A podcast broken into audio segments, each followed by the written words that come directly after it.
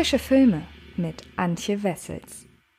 Hallo liebe Freds, herzlich willkommen zum neuen Fred Carpet Podcast. Ich bin Antje und ihr kennt mich wahrscheinlich von frische Filme und ähm, ab sofort werde ich euch eine Art akustische Version von frische Filme als Podcast zu präsentieren und offenbar habt ihr das gefunden, sonst wärt ihr jetzt nicht hier. Was bedeutet das? Ich werde euch in der Woche alle Filme, die neu in den Kinos starten und vielleicht auch den ein oder anderen Geheimtipp von äh, Netflix oder aus dem DVD und Blu-ray Regal vorstellen. In jeder Folge Folge wird es um einen Film gehen. Das heißt, ihr werdet im Folgenden eine Kritik hören und ähm, ihr habt aber auch die Möglichkeit, über diverse andere Ausgaben dieses Podcasts natürlich euch rauszusuchen, über wel für welche Filme ihr euch interessiert, worauf ihr Lust habt. Und ähm, diese Woche stelle ich euch unter anderem Semperfi vor, deshalb seid ihr hier in diesem Podcast.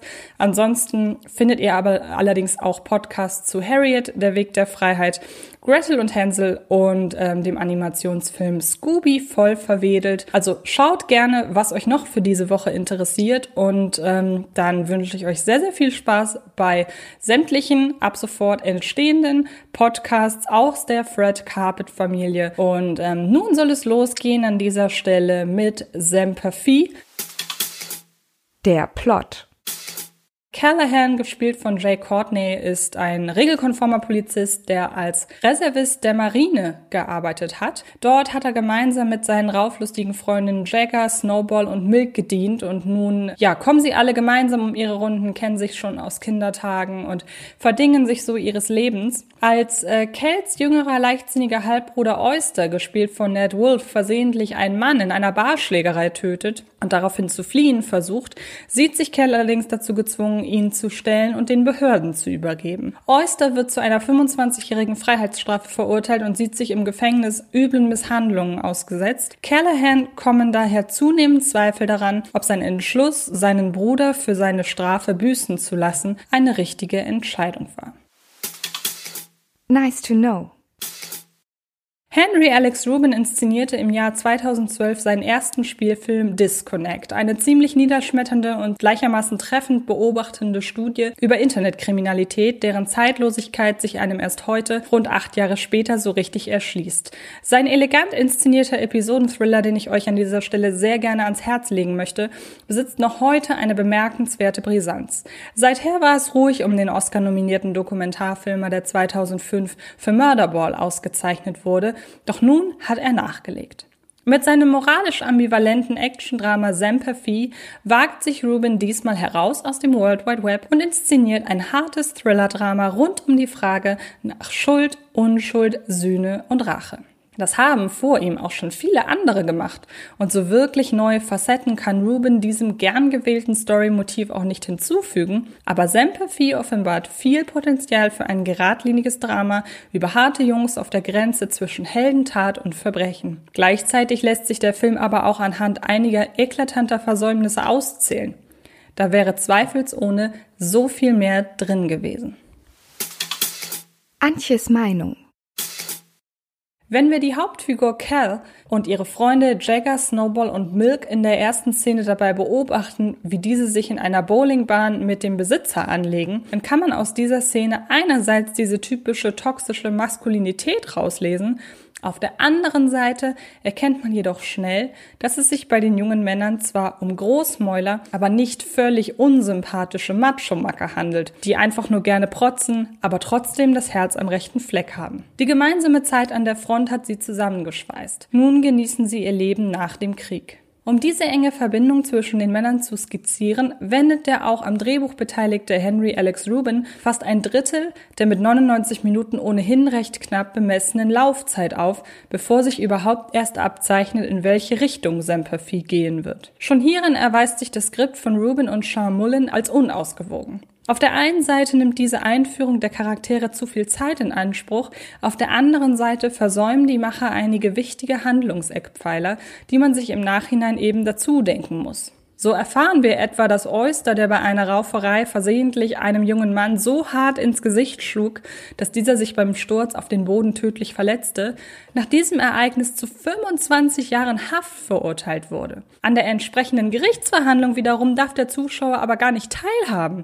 Im Hinblick auf Oysters durchaus als Notwehr zu verstehende Tat, die noch dazu allenfalls als fahrlässige Tötung, wenn nicht gar sogar als Verletzung mit Todesfolge zu werten ist, wäre diese Begründung für ein hartes Urteil, wie es hier nun passiert ist, definitiv wichtig gewesen. Ohne das Wissen darum wiederum, ob der von Ned Wolf zwischen zerbrechlich und wütend changierend gespielte Oyster vielleicht schon während der Ermittlungen mit gezielter Benachteiligung oder dergleichen konfrontiert wurde, lassen sich die anschließenden Szenen nur schwer einordnen. Wir erleben den jungen Mann als von der Willkür gewaltgeiler Knastaufseher gebeuteltes Opfer der Umstände. Semper Fi setzt sich durch die mangelhafte Exposition allerdings zwischen die Stühle. Zwar ändern die Handlungen seiner Peiniger nichts daran, wie abscheulich sie sind. Es wäre ein moralisch viel interessanterer Kniff gewesen, Oyster wahlweise zum brutalen Totschläger, der die Rauferei im Club vielleicht sogar angezettelt hat, oder aber zum Opfer der Justiz zu machen. Im Endeffekt legt sich Ruben nicht fest. Das ist in diesem Fall kein Zeichen von erzählerischer Ambivalenz, sondern erweckt eher den Eindruck unsauberen Arbeitens. Zwischendrin immer wieder eingestreute Rückblenden in die kräftezehrende Zeit an der Front wiederum betonen zwar umso deutlicher, was die Männerklicke so zusammengeschweißt hat, doch während es Ruben hier zu gut damit meint, ein schlüssiges Figurenkonstrukt zu erschaffen, denn irgendwann hat man einfach verstanden, dass zwischen die jungen Männer kein Blatt passt, lässt er diese Genauigkeit an anderer Stelle vermissen etwa bei der Erklärung der von Anfang an undurchschaubaren Beziehung zwischen den beiden Halbbrüdern Oyster und Cal. Fi ist in erster Linie ein Film über Konsequenzen. Zunächst geht es um die Konsequenz, die Oyster für seinen unbedarften Schlag erleben muss und dadurch, wie beiläufig Ruben diese Szene inszeniert, trifft einen die Wucht dieses lebensverändernden Moments umso härter und später darum, wie sich die Folgen auf Cals Moralverständnis auswirken. Wohin genau sein sukzessive immer schlechteres Gewissen führt, obwohl er damals ja einfach nur gesetzestreu gehandelt hat, wollen wir an dieser Stelle gar nicht verraten. Es versieht den bis dazu als dreckig dramatisches Knast- und Kriegsdrama inszenierten Film mit eben jener Dynamik, die dem Film vorab ein wenig abgeht. Obwohl sein Parfit erzählerisch ordentlich Tempo macht und zwischendrin auf große Zeitsprünge setzt. Mit seiner Erklärung von Kells Charakterwandel damit, wie sich sein Moralverständnis als Polizist mit jenem eines Soldaten beißt, macht es sich Ruben einfach. Mit der Zeit können sich die Sichtweisen auf Sachverhalte durch selbst erlebte Ereignisse ändern. Viel mehr Interpretationsspielraum lässt einem das Skript nicht. Insbesondere für das starke Finale, das sich nochmal einem ganz anderen Genre zuordnen lässt, welchem würde allerdings zu viel über den Ausgang des Films verraten, reicht diese simple Erklärung aber aus. Und irgendwie ist man letztlich dann doch gerührt weil sich bei all der Gewalt und ausufernden Männlichkeit die liebevolle Beziehung zweier Brüder als das Wichtigste in dieser rauen Welt erweist. Kurz zusammengefasst. Dadurch, dass Henry Alex Rubin einfach versäumt, einige wichtige Teile seiner Geschichte auszuformulieren, ist Semper Fi ein Film, der weit hinter seinen Möglichkeiten zurückbleibt, im Großen und Ganzen aber immer noch eine solide Figur als Spannungsdrama abgibt. Zu sehen bekommt ihr Semperfi ab dem 9. Juli in den deutschen Kinos.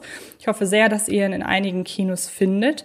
Und ähm, genauso hoffe ich natürlich, dass euch das hier gefällt, denn wie ich schon am Anfang sagte, möchte ich euch jetzt noch einmal dran erinnern, ihr könnt sämtliche Podcasts zu sämtlichen in dieser Woche erscheinenden Kinofilmen auf fredcarpet.com abrufen und wir würden uns sehr, sehr stark über ein Feedback freuen, denn vielleicht habt ihr ja noch weitere Ideen, was wir an unserem Podcast oder generell an unserer Arbeit verbessern können.